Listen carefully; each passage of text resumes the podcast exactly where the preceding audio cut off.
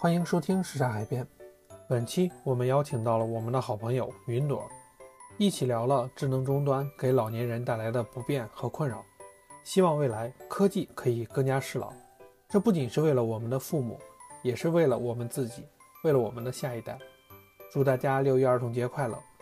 本期主播小米、梅花牛，嘉宾主播云朵，请大家继续收听吧。聊聊你跟爸妈这次出去旅游之后回来的感受。我我那天因为我就觉得我回来这一趟就是感触还蛮深的，我就觉得很多以前我自己出差什么的，比如拎个箱子，然后什么我都习惯安排的井井有条，就很很多细节没有注意到。然后这次带他们出去，我才发现，嗯，就说实话哈，我就觉得我爸妈以前在手机使用方面应该还算比较。就算不上重度使用吧，基本上也能算中度。然后他俩应该也挺自信的，平时干这个干那个，看直播、炒股什么的，这不都弄吗？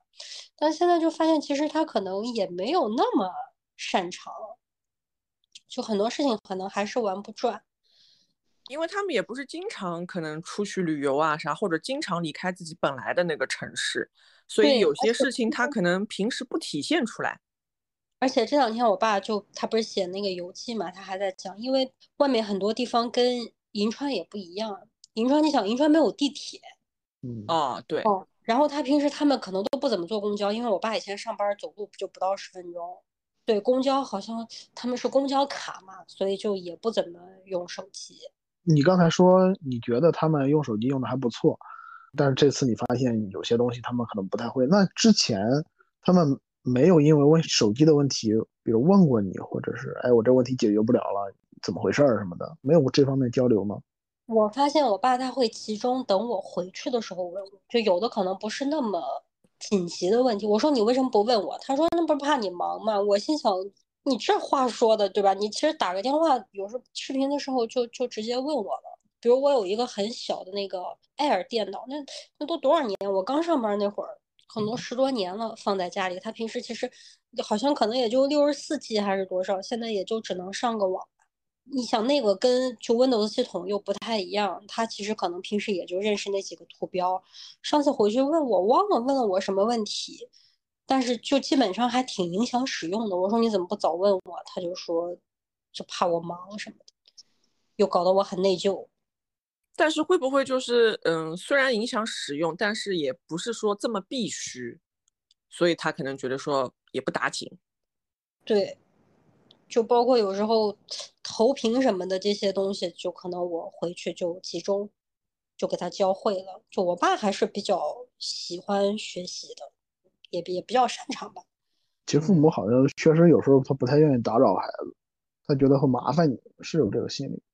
我妈前两天她手机也出了问题，她不知道为了鼓捣一个什么密码，她说什么手机要设个密码什么，设完之后结果搞来搞去也不知道怎么搞的，这个手机都打不了电话了，只能接电话。就我给她打电话的时候，我才知道这个事儿的。我说你微信能登录吗？她说她有一个平板登录过微信，所以微信也是可以用的，但是手机就打不了电话，就是她无法主动就操作这个手机了。我说我说多长时间了？她说能有四五天了。我说四五天你都不解决一下吗？他说那怎么解决啊？我是等他过一段时间要要来北京嘛，就想着说等到了北京找到你再说吧。因为他可能也描述不清楚。你像嗯，因为你俩都是没有跟父母住一起嘛，我跟我妈是住一起的。有时候手机上操作什么事情的时候，他最常跟我说的一句话开场白就是：我也不知道我碰了什么，但他现在就这样了。嗯，哎，对，是的，是的。其实我因为他无法跟你描述清楚他到底之前干了什么操作，所以你不看到这个手机实际的状态或者情况，你也不知道你要怎么给他弄。我确实最后没有给他弄好，最后我是让我表妹跟我表妹说了一下，我表妹跑到家里去给他弄了一会儿弄好了。但其实他要想解决的话，其实可以，因为表妹离他也很近，打个电话就就很快就过去了，就就能解决了。但是他好像就不太愿意麻烦人。你说这个，我想起来，我爸妈就是之前用的手机，基本上都分别是我和我弟淘汰，我俩一淘汰，他俩就换手机，然后还得你俩再教一遍。嗯，还好，因为之前我们都华为嘛。对我爸现在拿的这个应该是个荣耀，是有一年过年就我发了年终奖，就给他们发红包，然后我弟去帮他选的，就拍照功能还不错嘛，他就很喜欢拍照。我妈妈最一直是用的是小米的，是因为最早我给她买，一人买了一个小米的手机，就智能手机，刚用智能手机给她买了小米的，从此她就只认识小米上边那些图标的长相，嗯，再用别的品牌的，她她用不过来，所以就一直一代一代给她换。对我妈差不多也是，她以前一直是华为的，她习惯了那个系统和那些图标，所以她就一直换手机，哪怕再换新的，她也是首选华为。比如这次回去，就是我爸他是拿了俩手机嘛，呃，一个就是刚才我说的这个可能是荣耀，他就是插了卡在用；另一个是之前我弟淘汰的一个，就是都 P 八了还是几，他是拿来就接自拍杆、拍照什么的，就完全没有插卡。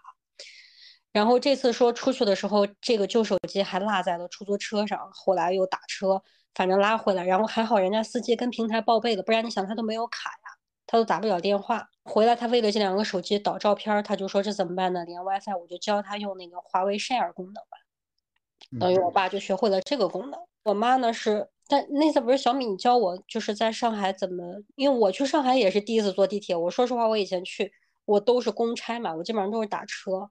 嗯，然后就用支付宝那个出行功能，我然后我就在观察嘛，因为北京的那个地铁闸机它是开合的那种，就是你一刷，不是那个闸机门刷一下就开了，你你就知道要过去。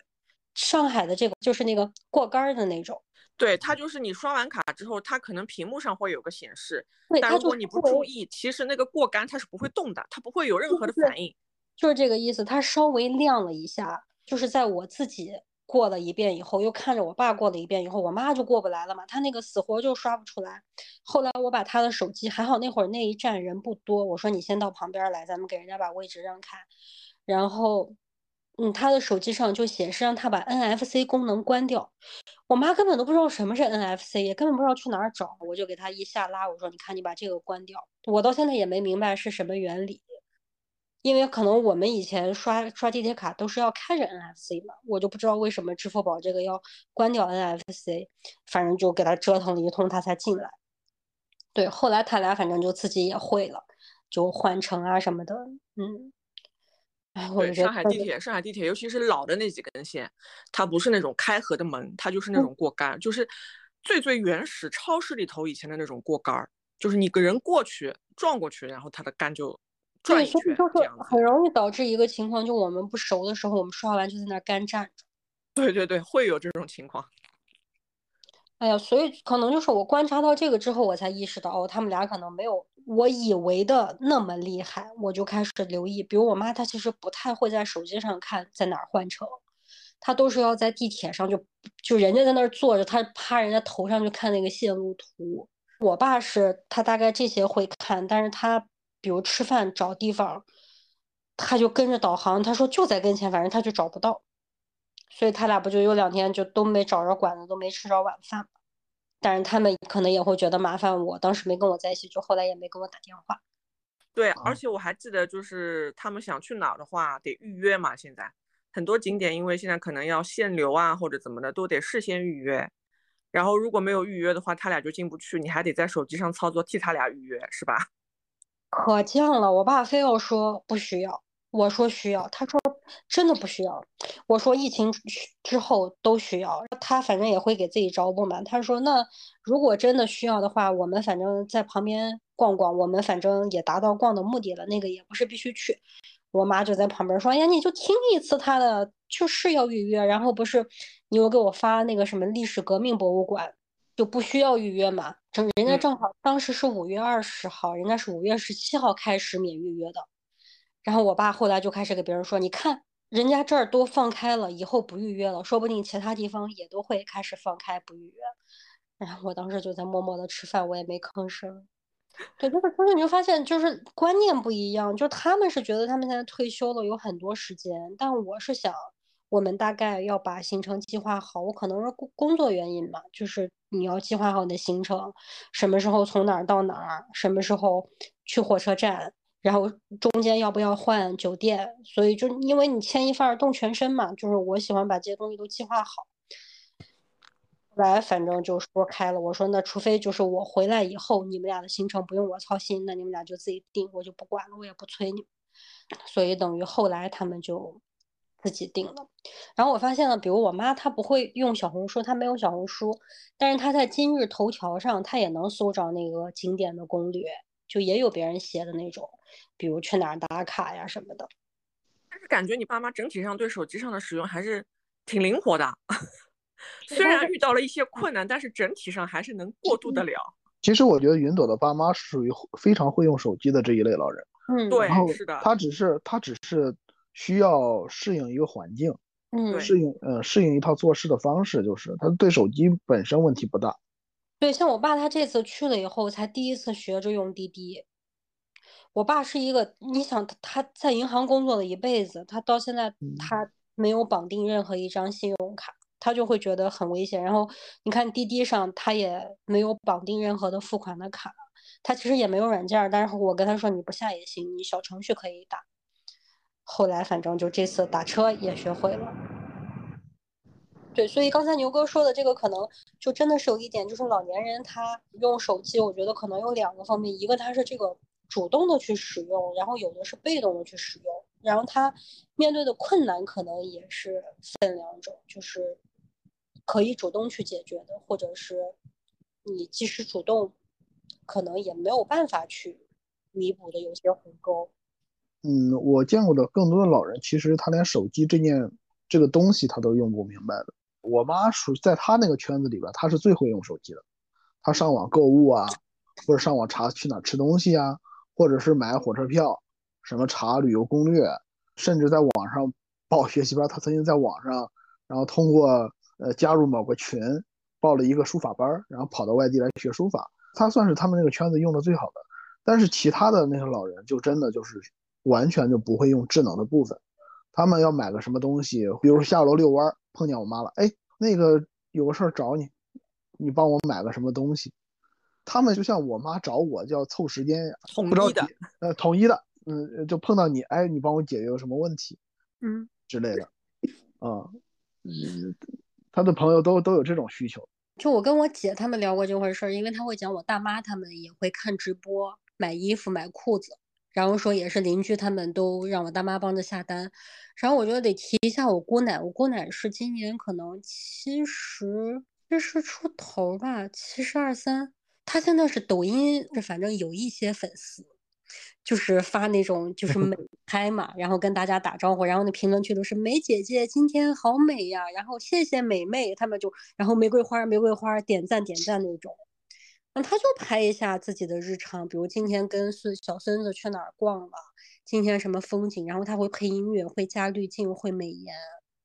对，然后每次我们吃饭的时候，他就要拍。我刚开始其实很反感嘛，我因为我这个人其实界限感还蛮强的，再加上我不希望 没有经我审阅的照片被发出去。对，然后 对吧？我们坐在一个桌子上吃饭，他们就会说：“哦，快，今天还没有往群里发呢。”反正就一定要发一个怼脸拍的视频。哎，后来我可能也想开了，我觉得他们都这么大年纪了，对吧？想拍就拍呗，我只是就会自然的垂下我的头。但是 稍作拍到我，对，就能拍到我。那但是可能就看不到正脸这样。但你看，嗯，不管不管你姑奶是用抖音啊，或者说像，呃，牛哥他爸妈就是买东西啊，或者是网购啊什么的，使用的比较溜，基本上都是在自己比较固定的生活场景。但一旦离开了自己熟悉的场景，可能就不是那么行了。举个例子，就是出去旅游或者出去看病。嗯，一定是离开了自己原本熟悉的环境，然后基本上现在外头肯定都是线上支付或者线上下单，或者就是线上预定啊或者预约之类的。遇到这种事情的时候，我妈可能就不太行。她也不是说完全不会用，但是他就是得摸索，然后到了那之后就会没方向，然后就不停的得找人问。可能跟着我出去，他就完全依赖我，那就不会吃一些闭门羹啊，或者说不会走弯路。但是如果他自己出去，他没人靠了，没有人依赖，那这个事情他也必须要做。比如说看病挂号，他必须要挂；然后出去旅游预约个什么东西，他也必须要预约。他最终也能完成，但是他一定是会走一些弯路，然后可能操作上会有一些不清楚、不明白的地方。反正就不停的得找人找现场那边在的人问嘛，对吧？就是很多场景上的使用，我觉得对老年人还是不太好的。对他他们他们其实的思维就是我要找到手里要有一个东西，或者我要对着一个具体的人，我才踏实，我才踏实。那个呃，我我妈嗯年初到北京来，我带她去也是去阜外去做了一套，就看了一次病。看病的时候呢，我其实就找了一个陪诊，啊，连挂号带陪诊这一套服务，相当于是，然后他他就解约了。陪诊呢，就是说你只要去了之后，他甚至能接你，从接你下车到医院里，然后他给帮你什么报到，帮你拿号，甚至付钱买药什么，全都他，全都他搞定。然后他只我妈只需要在那儿坐着就可以了。然后我呢陪他一块儿去的。然后呢，我说你就坐这儿就行了。我妈就极其慌乱，她说她在干嘛？嗯，她不知道她在干嘛。我们不应该去找医生吗？我们不应该去拿个号吗？我们不应该去？拿个病历吗，他要有个 实体的东西，对吧？他要实，他有个实体的东西，因为陪诊在那办他的事儿，他就看不见嘛。我说我们有一个人在帮你干这件事儿，嗯，我妈就说那他能办清楚吗？他知道我要干嘛吗？他就他就完全不适应这些东西。我觉得这其实是，呃，就是我是觉得这个时代的发展，大家的生活方式和各种手段都迭代的太快了。对他来说，他其实不常接触这种事儿，他就相当于是你从一个我你从一个四八六的电脑直接直接蹦到呃使用 Windows XP，就中间叠了好几代，你就不知道该怎么办了，就是就适应不了这套逻辑。有时候有些事情我们都未必能适应得了，更何况是他们。还有就是刚开始，我记得我舅舅来北京，然后我坐着地铁，我带他去一个地方，好多年前了。我舅舅到地下以后。他就不非常紧张，他就看人家上车下车，人家上车下车，他不知道该在哪儿上在哪儿下，他一直担心坐过站啊或者怎样的。他因为他在地下，他没有坐过地下的东西，他看不到外面大街上的样子，他就不知道自己到了哪儿，然后他就非常紧张，就紧紧的抓着，每过一站他说哎到了吗？每过一站他说到了，我说还有六站，他就数着一二。三四五六，结果数到五的时候，他给数错了，他以为是六了，就要往下走，我就把他拉住了。我说还差一站。他在那个时候，他的精神高度紧张，屡次也容易出错。我就觉得我这次反正心态也有个变化。我刚开始本来想的嘛，你看我出差带着他俩，然后我再请两天假，就我就大包大揽了，就让他们俩全程就比较舒服的。我感觉我可能是真正的意识到，他们俩没有那么。擅长做这件事情的时候，我就觉得我得放手，我觉得我得在他们还走得动，而且脑子还转得动的时候，让他们先自己学，就是得授之以渔。后来我就慢慢的，我觉得我就开始往后退，我能让他们做的，我就先教一遍，然后让他们去试。我就觉得这样我走了，我可能也安心一点。后来我发现还还是很有效果的。然后我爸自己那个游记里面也写了，他写了我走了之后，他反正他有有。可能有那么一瞬间稍微有点慌乱，就其他东西都得自己来了。后来他们不是又换了个城市嘛，就车票啊、日程啊，然后酒店什么的就都是自己订的。那他俩已经属于挺厉害的了。嗯，对他们就如果有依靠，他们就不会做。像我爸就到现在不会用智能手机，买东西买不了，不会。他甚至不如他们圈子里边其他的老头老太太，其他老头老太太可能就是。不是太指望得上，所以所以自己还是学一点。我爸是完全指望我妈，他就什么都不会。对，因为他觉得他有一个能依靠的呀，而且就是可能年纪大了，真的是有时候我们可能无法设身处地的处于他们的角度来考虑一些问题。嗯，你像我妈，她年纪大了之后，很明显的两点，一个是耳朵不太好，一个是眼神不好。嗯，可能是老花引起的，也可能。略带一些白内障之类的情况吧，这个还没有具体去查过。我之前发现过他好多次，就他看东西特别的，他自己给我形容就是特别的模糊。然后可能有一些手机上的操作，比如说像要喊车呀，然后可能查个导航、导地铁啥的，他得把手机上字调的特别特别大。你看一些东西的时候呢，它下面会有一些小勾，尤其是要注册什么，比如说预约登记啊、挂号什么的，要你注册。注册的时候，它不是下面会有一个什么？你要同意该协议，对，然后要挂个小勾。那小勾你就是字体一调大了之后吧，它整屏上是看不着的，它得上下拉一下，它才能看到那个小勾。它常常找不到那个，然后它永远注册不了。而且有时候我发现找到了，但是我爸的手指头他就是点不到。对对对，他就是会点不上。我也不知道是为什么，反正我们最近也遇到过这个情况。对，所以就是使用的时候，的确是他们的状态和我们的状态还是有差别的，所以就只能说有些应用场景啊，或者手机上的设计，其实的确不是那么考虑老年人了。就跟有时候我们常常会说，有些东西的设计不是那么考虑女生，情况是差不多的。对，但是我爸我就感觉这次，嗯，就是他们是感觉在政策上，国家对老年人还是非常友好的。一个是就是第一天他们买票的时候，忽然门票免票是吧？呃，就是先是来买北京的车票的时候，忽然跟我说他因为取消了三次，他买不到了。就是因为好像现在只要你身份证六十岁以上吧，就会优先给你分配下铺。他们俩想着能有一个下铺也行，但是可能那个车真的他买的时间就是隔得有点短嘛，就真的是没有下铺。他不是取消了三次，当天他的号就不能买了，让我给他买，我也我又用一二三零六，结果我也买不了，他就亲自去。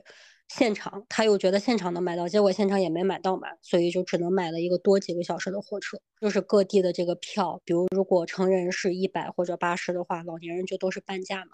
还有那次不是给他们订那个豫园也是，成年人是四十，老人就是二十。就我当时买票那一瞬间，我不知道我是应该为省了这点钱还开心，还是感觉真正要把我爸妈当老年人来看待，因为就在我心里，他俩就。壮年嘛，就 我也没有觉得我是中年，就我还是个青年，再加上他们俩每天健步如飞，天天出去小两万步，就从来就没有觉得他们是老人啊什么的。嗯，对，但他们这一趟下来，整体感觉上他会觉得，整体政策国家对老年人还是蛮友好的。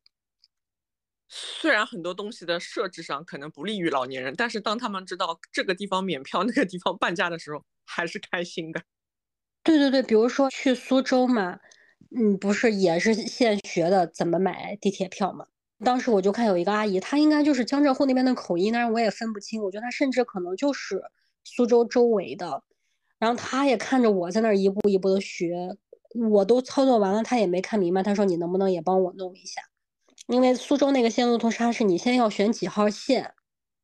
比如你选了一号，然后他会给你呈现一号的这个线路图有好多站，然后你选了你要去的那一站，他会给你估一下多少钱，然后再让你选张数，然后好像我忘了是不是还可以投币来着，反正那机器看着也不是特别新，然但是你可以微信和支付宝扫，对，然后我爸倒是看了一次就会了，后面反正他也可以自己买。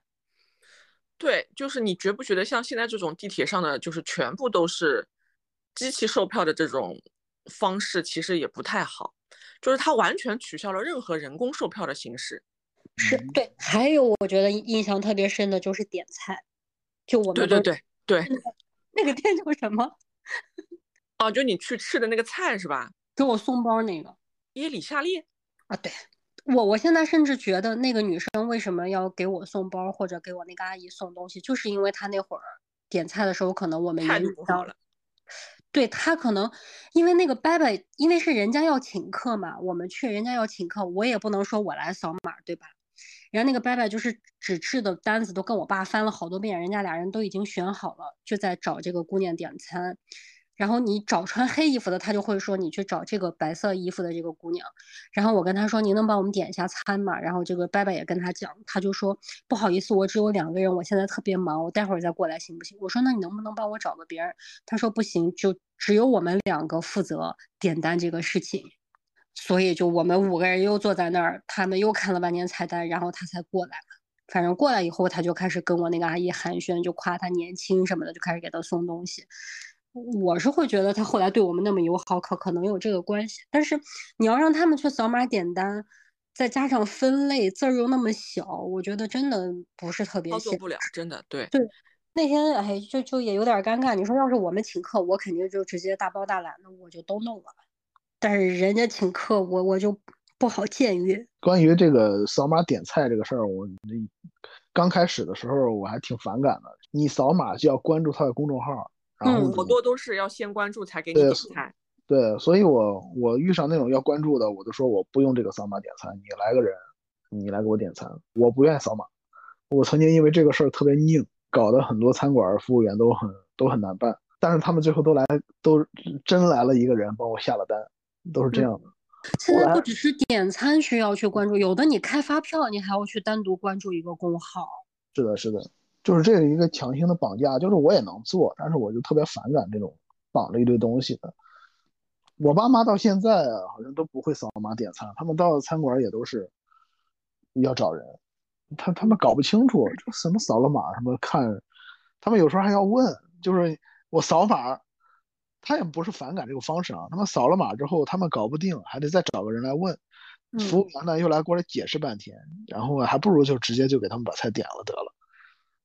对，因为常常你的操作上来说，你不是扫了个码之后你就立刻能点菜，你可能还得选几个人，或者就像你说，你得关注一下公众号，然后你再重新选择或者怎么样，就他可能会多个三四步的操作，我们有时候都嫌烦，你更别说是老年人了，是吧？是。我又想起来，你说我爸手机用的好吧？然后 不是我那段时间老忘了带手表，我又想完成五月挑战，我就让他带上出去嘛。但是第一天教他的时候，我是给他打了视频，他就一直在手机上他输完密码，然后就他就找不到那个开始运动的那个图标，然后我又忘了那个图标叫什么，其实应该是叫体能训练吧，好像。我说你把摄像头给我转过去，看着表，反正你跟他说了半天，他后来有点不耐烦，他说转什么摄像头？我说你 就是左手拿着表，右手拿着手机，手机对着他。哦哦，反正你跟他讲了半天，哦，他最后弄着了，但其实他因为他最后到直到最后他也没对焦，我是靠颜色分出来的。我说大概是这个。就 我就感觉他也快急了。整体上来说，我觉得你爸妈其实对手机啊，或者对这些智能操作接受度已经很高了。就是相比其他老年人来说，如果有些就是嗯不太出门的，就是有一回我妈嗯我是应该先出差，然后我俩都要去黄山旅游，但因为我先出差了，所以我不是从上海出发，然后我妈她自己是从上海出发。她等于自己一个人上海出发到黄山的火车站跟我会合，然后我从出差，比如说我从武汉或者哪里从武汉到黄山，但是可能是差不多的车次临近的时间，然后他就是在那车站等我就行了。我跟你们说，就他一个人从上海坐高铁到了黄山这件事，在他的朋友圈子里那叫一个厉害，所有的人都觉得他特厉害。我后来问过他，他说他从出生。直到那次，可能就是头一次、头一回，一个人自己从一个城市到另一个城市。我说：“那你以前出去呢？”他说：“以前出门不是跟朋友，就是跟你爸。在以前年轻的时候，就是我外公他们带着，就反正从来没有一个人从一个城市到另一个城市独自。在他的朋友圈子里头，其他的阿姨啊什么的也都说没有，从来没有过。所以他们从来都不敢自己离开上海，可能都得有人或者一群朋友，他们可能才敢。但是独自一个人的情况下。”谁都不敢。我妈那时候就跟我形容，她说她其实一个人坐地铁，然后坐到虹桥火车站的时候，她是非常紧张的。就像牛哥说的，他上了那个地铁之后，他要不停不停看那个线路图，就看下一站是什么地方，会不会坐过站。但他有一个优点，就是他挺爱社交，他就是比较开朗的性格。他说他上了地铁，看到人家拖着箱子的小伙子，他就跟人家寒暄。就问他啊，你是去哪儿的呀？你是不是也火车站啊？什么什么的？然后他就跟人家寒暄。那小伙子一般都还是比较能回答一下的，就是能跟他聊几句。然后他就说啊，那等一下下了车的时候你喊我啊，我我我我跟你一块下车。然后下了地铁，他看人家小伙子也是去火车站嘛，然后就一路他说你带带我啊，我可能路不太熟。那人家小伙子肯定说那你就跟着我嘛，对吧？就是应变能力他还行。但我这次来还发现，就我这儿其实去哪儿也地铁都挺方便的嘛。我妈她说不不坐地铁，她说地下什么都看不着，她骑车。我不知道他俩那车是咋骑的，给我带着手表，我一看骑了五十五分钟，消耗六十卡。而且他俩应该就是边溜达边骑，就是你想他从我这儿骑到王府井啊，骑的五十五分钟。嗯，所以他俩也是那种就是。喜欢在路面，不太愿意在地下，是吧？对我以前没发现，我妈其实是一个特别喜欢出去逛的人。我爸可能，我可能随我爸，我其实比较宅。我爸其实，我以前以为他不是那么喜欢出门，他顶多可能就喜欢就出去遛遛弯儿。对，但是可能如果说旅游的话，还是我妈主导。对，但是我爸他会担心我妈就是腿不好，嗯，然后我爸又是腰不好，结果他说他们俩的身体这次都经历住了考验。呃，我我发现上一辈儿比我们这一代呢，就是他们在体力上的耐受度好像就不舒适度的耐受度上还是挺高的，就是耐劳型嘛。对，吃苦耐劳，从年轻时吃苦耐劳惯了，就这样不是事儿。什么骑车一一个小时也就去了。这是无所谓，他们对他们来说好像。而且我爸就会说说我现在不着急啊，说我有的是时间。对他就不像我们可能，你像我可能就会觉得，比如我打车可能效率最高，或者怎么怎么样的。那天不是要去同里也是吗？单程要一个半小时啊。我说打个车吧，五十分钟。我爸说，哎呀，这人家因为一趟地铁就到了，然后到那边不是在坐那个智轨吗？我说那我带游戏机了。他说好。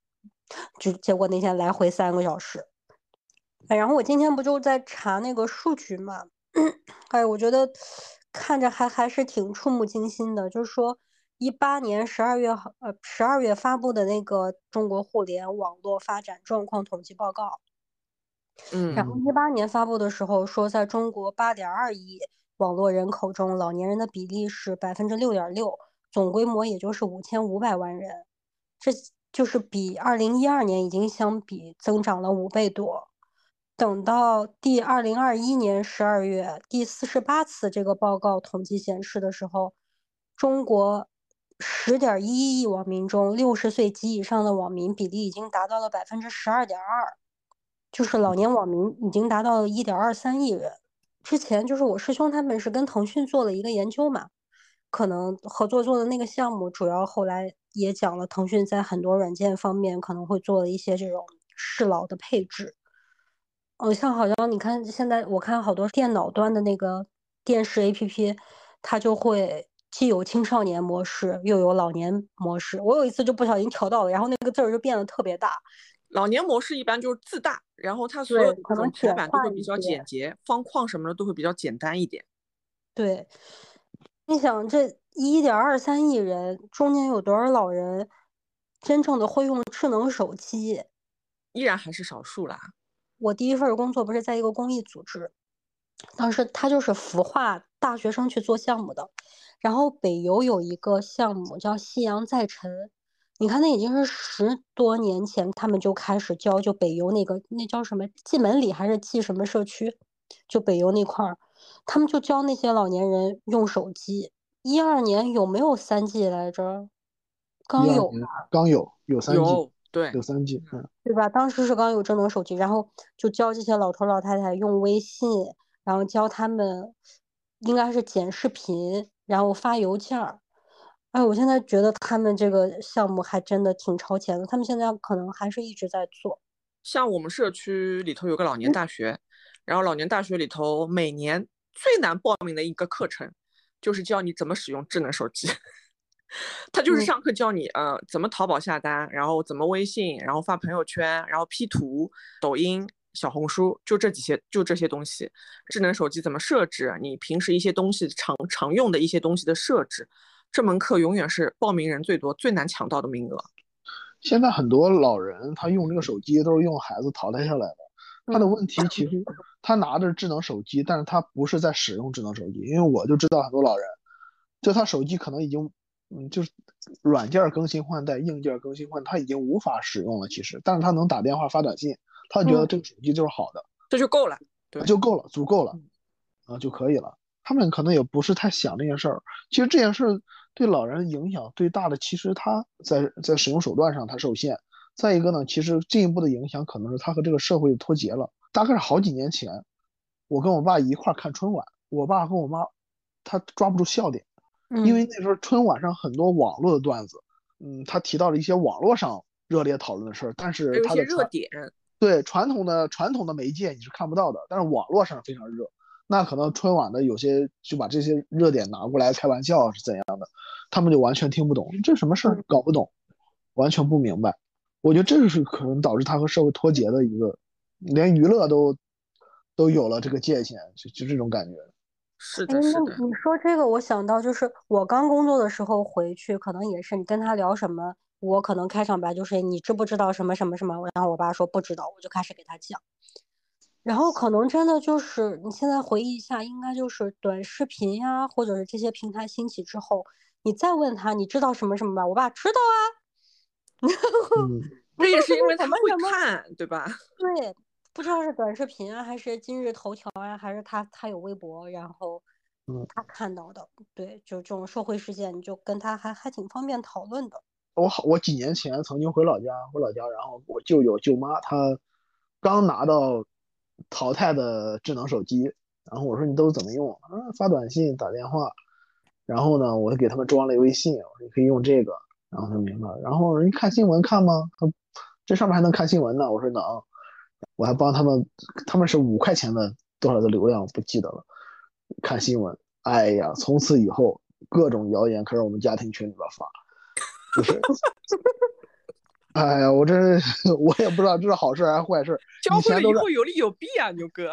以前都是安静如鸡，这现在就是各种什么假谣言，各种什么假养生那种，什么各种 A 和 B 合起来就是毒药，不能什么和什么不能一块吃，吃了就要死，就就全是这种东西。然后我就费劲费劲费劲巴拉的在群里边说，辟谣是假的，我孜孜不倦的辟谣，到现在能有六七年了，经常会啊网上说的还能有假吗？他们就。他们对于这种传媒，因为以前他是，嗯，他他是有一些主流的宣传的口径的，他们那是权威，他习惯了那套东西之后，他就觉得网上的东西啊，发表出来的东西，那那是有道理的，那是真的。对他会觉得说那个也是新闻，对吧？对他他已经无法，他没有办法进入到现在这种每人人都可以在网上写东西这么一个一个时代里边，他进不来。对，一个是传谣，然后另一个可能就是。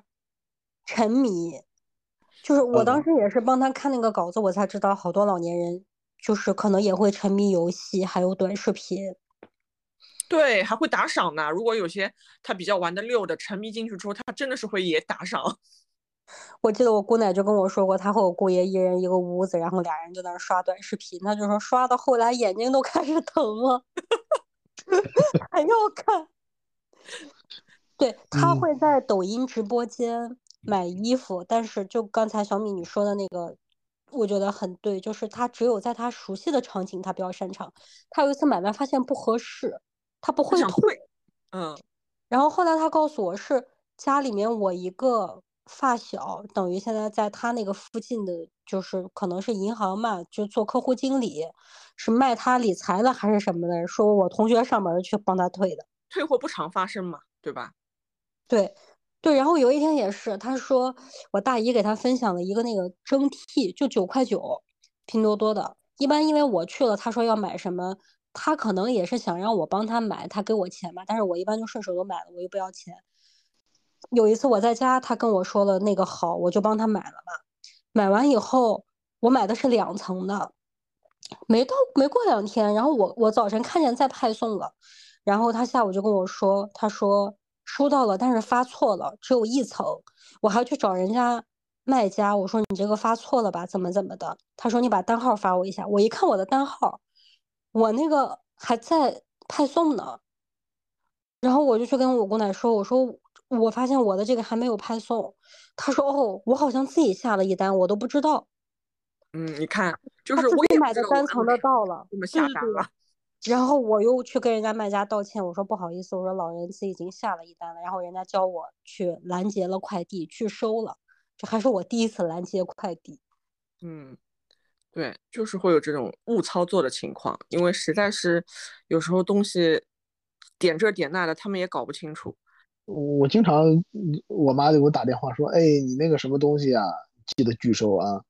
然后 因为我家你知道，就是你知道你你平时。出去上班不在家，你可能最近买了不少东西，然后呢，一般都会让快递员放到管井啊，或者放到门口或者怎样的，对吧？让邻居代收一下。他这是一个里十个里边混着一个，我妈弄错的，我就忘了拒收了，经常有这种事儿。然后呢，后来我妈还自己学会了，不需要我拒收。然后呢，她自己跟店家商量好了以后，改地址或者怎样的，我到现在其实都不是特别。我觉得他在淘宝买东西这方面已经比我溜得多了，现在已经还会还会先试，跟买卖家商量好了先试，试的不好之后运费我担了，然后那个再退再退，呃，然后还可以拉长这个试的时间什么之类的，就跟人家讨价还价。参加那个淘宝双淘宝双十一我没有跟他提过，但是呢，他有一年给我打电话说，哎，你最近需要什么什么东西吗？最近淘宝双十一。我觉得拼个什么东西拼单子可以省多少多少钱，哇，那个东西这可厉害了！你妈参加了十几个亿的大项目。其实我就算那种拼单怎么省钱，满多少省多少之类的，简单的算一算还行。你说要通盘考虑的话，其实我也没这个耐心。但是我妈就是她也有时间在家研究备战双十一啥的。我一般就是以前为了防止我妈就是按这按那的，就是。下单下错或者啥的，她微信支付什么的挺溜的。平时买东西啊，或者出去买菜啥，他都是微信支付。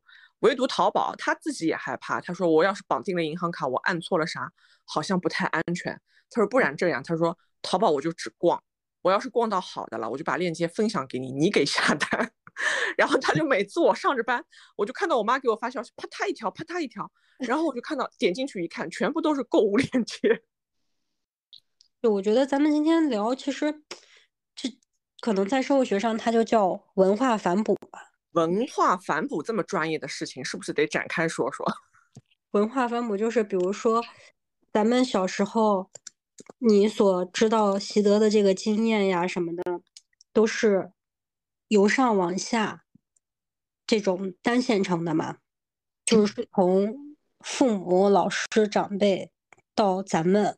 这个从上到下这个箭头，然后等你慢慢羽翼丰满了之后，尤其是社会经历啊、经济能力这些，慢慢的就是更好了之后，你可能就会呈现一种你去教授他们，可能慢慢会是双箭头，但是你这个朝他们的箭头就会越来越粗或者越来越长，得去教他们的事情就会越来越多。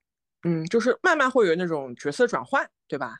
对对对，强强弱的倒转的一个问题就是，对，嗯，我给你念个专业的解释，它文化反哺指的是在急速的文化变迁时代所发生的年长一代向年轻一代进行广泛的文化吸收的过程。嗯，这个背景可能也真的就是在急速的文化变迁时代，就是现在真的，你说真的发展太快了。我刚才说火车票，我才想起来，你还记得咱们以前还可以通过打电话买火车票吗？对，是的，对吧？对，这都多少年没有啊！以前还电话查分儿，电话查分儿，电话买票，包括演唱会的票，以前也是可以打电话买的。现在都不行了，现在反正就是手机线上各种的线上。我记得一开始在那个在那个网上买书，卓越网上买书，是你要去银行汇款给他，然后呢，他然后他再把书寄给你，就是很很麻烦的。反正就是整体现在这个发展速度很快了之后，对老年人其实的确是不太友好的。我觉得这个感受最强烈的时候，就是那时候咱要抢菜，你说吧，他们就算会操作，那速度肯定不及我们呀，对吧？嗯 嗯，他们肯定抢不着菜啊。所以那个时候我是真的是感受最深的。然后就觉得说，亏了我和我妈当时住一起。你说要是分开住，我还得给她抢菜，我得多糟心呐！又急又觉得帮不上。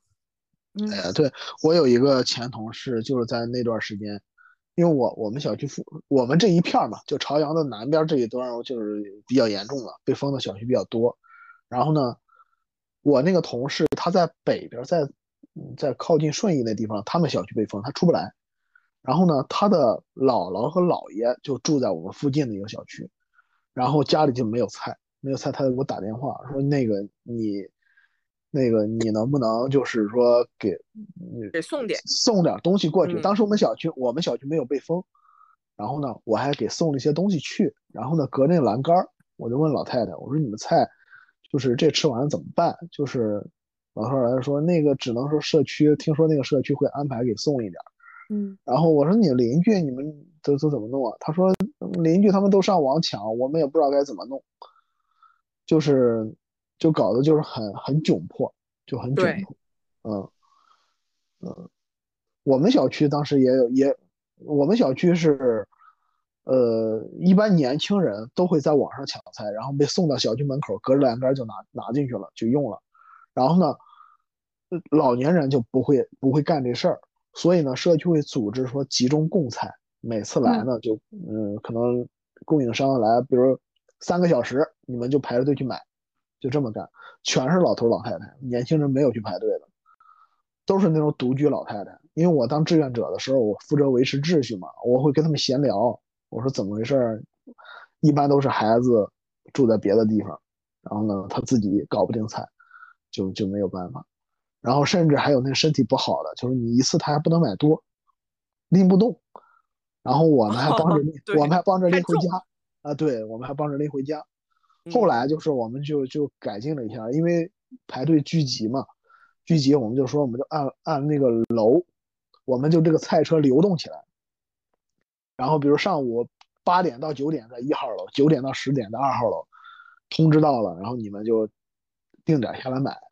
这样聚集的稍微稍微好一点，一般也都是老头老太太下来买，就真的。你说你说这通知的事情其实也一样的，以前你说像社区通知啊什么的，都是会有专门的板报，然后贴通知纸质的，然后老头老太太有时候就围在那儿看看，对吧？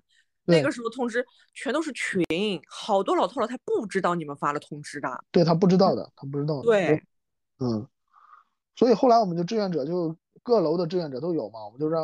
安排每个楼，你们就负责统计你们这个楼哪家有独居的老人，你们心里有个数。这样的话，就发个通知或者送个东西啥的，你就往上门通知，就就上门就就就这样。真真的就就有老头老太太，就是封控两三天了，不知道封控了，家里没东西了，出来出来发现，哎呦，怎么封控了？不知道。然后解封了，不知道解封了，然后还在家里挨着，哎，这这怎么社区怎么回事？出门怎么还不给我送菜呢？打听打听，我一问邻居，那个解封两天了，哦，这才知道，老头孩子这种情况特别多。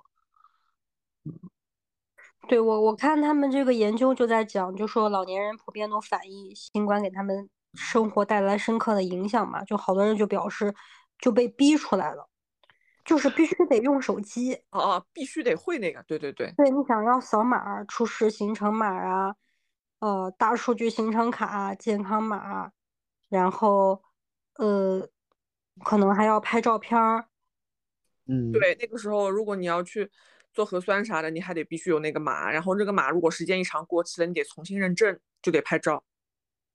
对，哎呀，所以就好多人是表示，好像就因为这个，二零年底工信部发了个文件，就是要求互联网进行这个适老化改造嘛。就是要好多的这种软件什么的都要去那个针对老年人做适配，所以你说他们到底是嗯害怕改变呢，还是说真的是发展的太快，不太能适应这个改变？就是发展太快了，我是觉得，你想我那个以前说家有一老如有一宝，对不对？其实其实这个这这句话是有逻辑前提的，就是社会的发展没有那么快。所以他的经验非常值钱，但是现在发展快了以后，老人的经验就慢慢变得不值钱了。对，然后就产生了文化反哺。对对对，就开始文化反哺。以前没有文化反哺这件事儿吧？或者说大家不提了，对不对？嗯。以前你比如就是爷爷奶奶教爸爸妈妈他们那个，可能就也是一些基本的人情世故啊，就简单的那种小时候一些生存技巧，投到职场上可能就真的已经教不到什么了。对他们其实有他们的生存智慧的，像我爸妈春天的时候，说在北京啊，那个他们在大兴住嘛，在北京就是出来坐个地铁啥的，就还有个自行车就好了。我比如说我在周围，我就骑着自行车看一看，玩一玩，就是很自由。然后我说那行，给你买自行车吧。然后一直上午一查，我想给他买什么山地自行车，他们嫌太贵，说也没有必要，怕丢。我说要差一点自行车，我上网看。就好像不太敢买，就是那评价的质量很差，很容易坏这样的。然后他他说，后来我爸就说，过了两天跟我说，你不用再上网买了，我们到二手到二手车那儿买不就行了吗？我说你你我说你去哪儿买？哪有二手二手车？他说，那个网上有卖二手车的呀，那个而且咱们这儿就有一个二手车市场，我跟你说哪能买。大兴呢曾经搞过那个市政公交，呃，公市政共享自行车，后来呢，就是这个什么淘宝的那个呃阿里的呀，什么这些就是商业化公司做起来以后，他们可能觉得没有必要再搞了，于是呢，他们就把这个项目停了。但是呢，他们有大量的自行车就堆在那儿，然后呢，他们就往外卖，也不贵，两两百两百多块钱就能买一个特别好的架子的自行车。我也不知道他从哪儿搞到这个信息。对，我也想问他是哪儿知道这信息的呢？我说你哪知道？他说我出来聊天了吧？不是，他出去遛弯的时候看到那看到那儿停着一堆自行车，然后他就去问，说那个这自行车卖吗？人说我们卖啊。然后于是就买了，一人买了一个，然后还还给我岳父介绍了，我岳父还跑去买了一个。那知道这个信息的人特别少，我也不知道他们怎么就就溜达，就四处溜达打听事儿看，嗯，就就就搞到就是吧，就是虽然我们能现在对他们能做文化反哺，但人家该有的智慧还是有，顶多只是走些弯路。对。我想起来，我今天就是我去看那个报告，他讲的观点其实跟你讲的一样，就是他们在现实生活当中的这个生活，就是这个社会资本。社会资本，咱们可能就指的是你这个所有的你的这个人际关系啊，你这种人际人力资源、经济能力，包括你这种社交能力，就是所有，就我们叫这个社会资本，它是完全可以映照在你这个就是数字化生活当中的。就是说，老年人的这个数字化生活，它其实也是分等级的。你就像咱们刚才讲的，这一亿多的老年人当中，可能有多少是农村或者贫困地区的留守老人？他们可能都最最难的，我觉得现在应该还是都没有手机吧，可能就只有固定电话。然后到只有最普通的手机，然后到慢慢可能被淘汰的智能手机，然后再到可能大城市这种老年人都可以玩转的玩转的这种，就是最新的智能手机。就其实，在数字化生活当中，他们也是分阶级的，就是完全跟你的社会，就是现实生活中的这种社会资本是成正比的。就不得不说，可能就是在这个数字化生活当中，他们可能也是会被。排挤呀，就是会受到排异。只有城市里面的老年人，可能尤其是孩子，能够提供这种反哺的帮助的，能稍微好一点。你想想，留守老留守老人，再加上这个留守的孩孙，对孙辈，嗯，两代人在一起，其实可能这种数字化的能力都会弱一点。其实这就是。其实落到一个实然的层面，就是咱们在日常生活应该怎样怎样面对这个情况，因为我们以后也会老的。嗯嗯。因为老的这个问题，就是因为我们算是跟着手机长大的一代人，就是我们可能就是不会像他们这么困难，但是我觉得你要说你得一直很努力的去跟着。对，是的，就你不能掉那个队伍。其实我有不同的看法，就是我觉得这个事儿是人人力难以改变的一件事儿。你觉得你是跟这个时代一块儿成长起来的，跟着数字化时代一起成长起来的，但是等你老的时候，可能数字化时代已经是过去式了，可能会出现。它可能是另一个时代。对你可能是另一个时代。我是觉得很多人对自己是充满自信的，说我啊，我有知识，我也足够聪明。然后呢，我这个人也足够积极，那么我就不会被这个时代落下。其实很多被网络诈骗的那些人，很多都是老年人。那些老年人很多，他不努力吗？他不聪明吗？他有没有知识吗？他不是的，很多人都是很有知识的。但是呢，世界的逻辑变了，世界逻辑变了的时候，你的心力、你的体力，甚至你获取信息的渠道，这件事儿都受限了。其实。就你跟不上这个时代了，这是一个。别说老年人被电诈骗了，现在年轻人被电信诈骗的还不比比皆是的。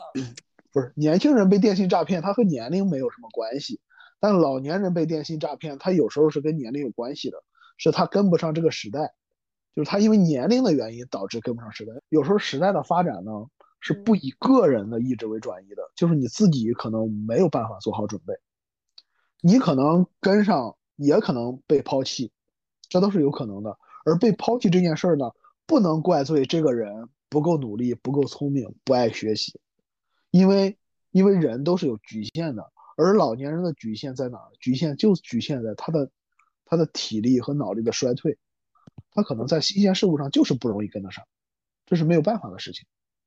体力、脑力的衰退，还有身体机能的衰退。嗯，对对。还有个人尊严的丧失，我觉得就可能真的是到一个点儿，你正好你社会身份实现了转变，然后再加上你各种技能的衰退，嗯，包括这个技术跟不上了。但是我有时候在想，就是可能也看自己，就是怎么样算是被淘汰了，或者说你跟不上的。如果我们只是满足最基本的需要，就如果我只是吃穿住行。我能用手机解决不成问题，那是不是其实就已经满足我的日常生活了，对吧？其他的最新的梗我也没有必要去追，对吧？最新的明星我也没必要去认识，最新的 APP 我可能没有必要一定去体验，那是不是就可以满足了呢？那我举个假设，就是假设以后人人都会写代码，你作为一个没有学过电脑编程的文科生，在现在这个时代里，其实可能无所无关紧要。但是当人人都会写代码，甚至编程的思维成了人的一个共性思维，就像人日常甩梗都是这种东西的时候，你是不是被淘汰了？是，对吧？因为我并不会写代码，对吧？但那个时候我也不可能从头再学，对，也不可能从头再学了，你学不会了。然后呢，大家日常。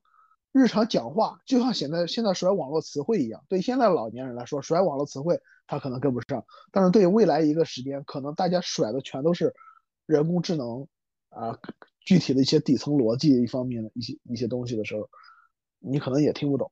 那时候你可能就会觉得，哎，我被这个时代甩甩掉了，淘汰了，跟不上了。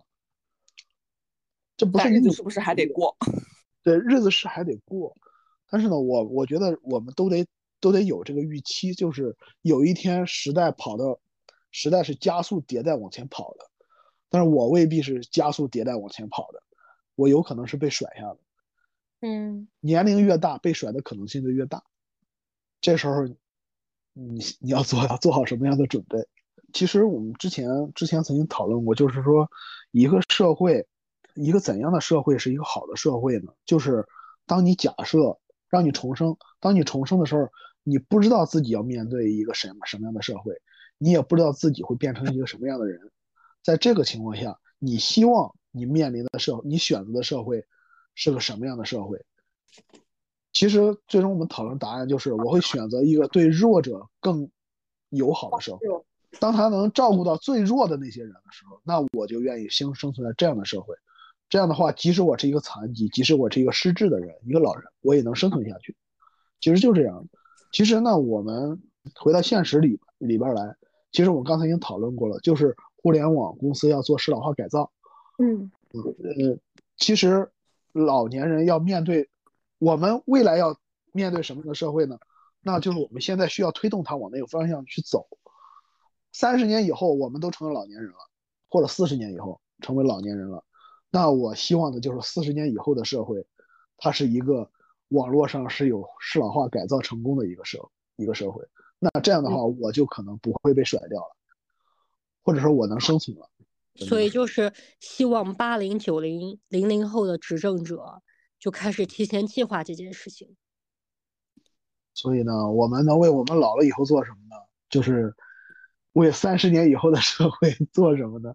对，为为三四三四十年之后的自己做些什么？比如咱们现在在做的可能就是啊，就是让更多的人意识到我们未来可能面临的这些问题。那大家再有能力去进行，比如一些政策建议，或者是这种哪怕就是软件设计的时候，能够考虑到这个问题。就当越来越多的人开始重视这个问题的时候，潜移默化的可能就会对自己未来也会去做一些设想。就是其实就是能够设身处地的想一下。嗯，自己老了怎么办？你就可以想想你现在做的工作，对自己老了以后可能会有什么样的帮助。如果每个人都有这个意识的话，我觉得可能慢慢慢慢，咱们这一代是会比上一代人能稍微好一点。让我们抱有这个美好的愿望吧。啊，这价值上来了。好价值，好高的价值，是吧？那你们俩说说结束语呗。我觉得父母的现在可能就是以后我们的将来，所以呢，我们应该为自己的将来创造一个更好的现在。我我是觉得，我我是完全没有想到，我是在这种生理状况之下接受邀约进行了第一次录制，就是反应可能也稍微有点慢，然后也经常断片儿。我我就是觉得更微小一点的格局来讲，就是我们每个人先能把身边的老人照顾好，然后能够就是利用自己的这个经验，就是实现文化反哺吧，就我们今天讲的这个主题，能够让他们在数字生活时代获得多一些的便利，嗯，让他其实但凡他多学一点，他在同龄人还有同辈群体当中，他也是非常骄傲的。对，就跟他们以前要哄着我们去学一个技能一样，对，让他们也高兴起来、幸福起来，就是尽量不要跟社会脱节，就是让他们有一个美好的这个晚年生活。云朵，你是不是得介绍一下你自己？我我没有，我也没有想介绍语。你现想嘛，不用很多的，一句话就行。哎呀。大家好，我是独立女性马国庆之母云朵。等一下，你介绍错了吧？独立女性马国庆之母还是马国庆之母独立女性？我中间是逗号。你是独立女性马国庆之母，独立女性逗号逗号啊，逗号。那你一会儿重新介绍一下，把这个逗号加上。牛哥，你给他示范一下。我是马国庆之母，独立女性。你。这样子斗的比较明显，不是你，你就不要用我的，你介绍一下你，我听一下。哎呀，好难哦，让一个天秤座干这个事情。那介绍两个不就行了吗？平衡了吗？不就？对。我现在脑子反应特别慢。你提前进入了那个可以让马国庆文化反哺你的状态，是吗？大家好，我是刚经历手阳，现在脑子反应特别慢的云朵。可以可以，我觉得这个可以，这可以。好了，OK。